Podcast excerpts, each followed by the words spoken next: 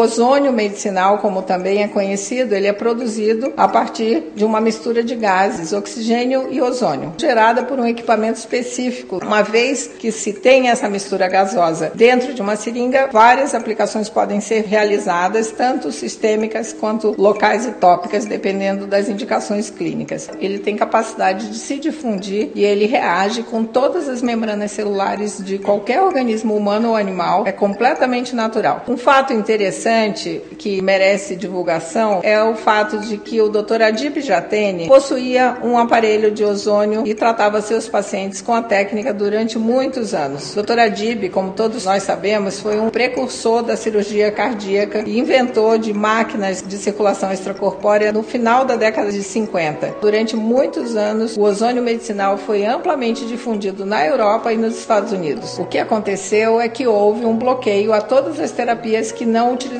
os medicamentos sintéticos. E a partir daí, a ozonioterapia continuou a se desenvolver em países que falavam outras línguas que não a língua inglesa: a Alemanha, Itália, Rússia, Japão e mais recentemente outros países da Europa e da Ásia.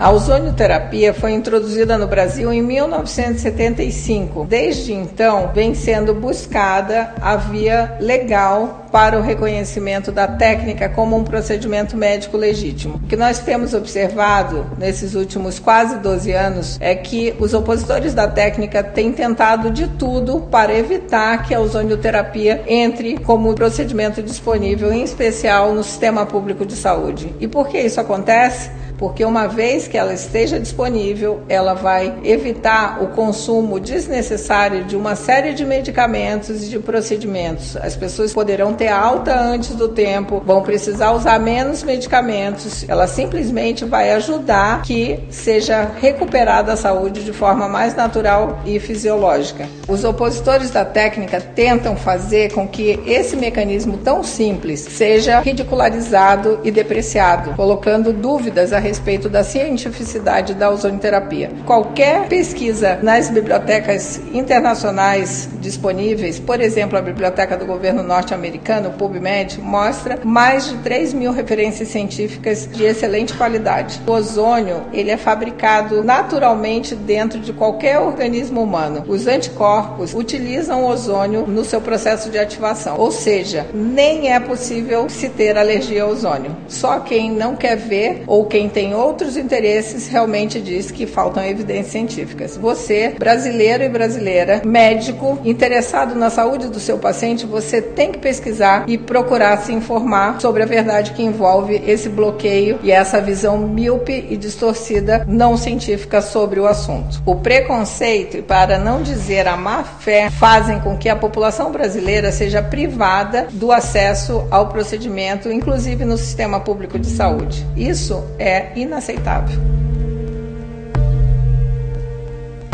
Panaceia é uma palavra derivada do grego que significa que uma substância ou uma solução farmacêutica pode atuar sobre várias doenças, eliminando ou aliviando seus sintomas. Na medicina, quando se refere a uma panaceia, geralmente é um termo depreciativo dizendo que essa terapia age sobre diversas doenças e ela não pode ser acreditada como uma terapia séria. Isso é um erro em relação à ozonioterapia.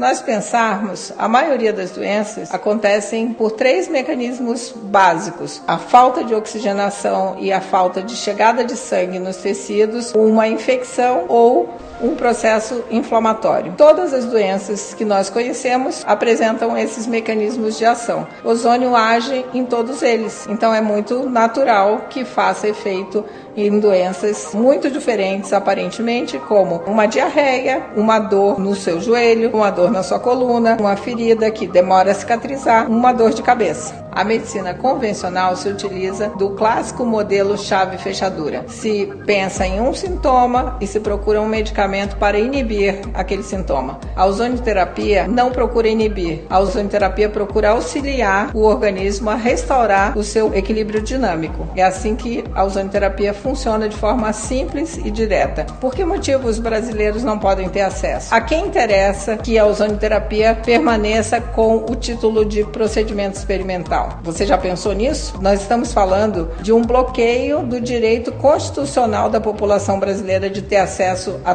tratamentos de qualidade. Nós estamos falando da sua possibilidade de recuperar a saúde de verdade. Eu estou aqui na qualidade de presidente da Associação Brasileira de Ozonoterapia para lhe convidar a buscar a verdade, a se informar e não se deixar manipular por informações capciosas que só servem a outros interesses. Nós lhe convidamos para conhecer os nossos canais, as redes sociais em que a Boys está presente, se informe, difunda a informação, sensibilize os seus amigos e parentes e leve informação de qualidade verdadeira a respeito da ozonoterapia. Você vai verificar o quanto isso vai mudar a sua saúde para melhor.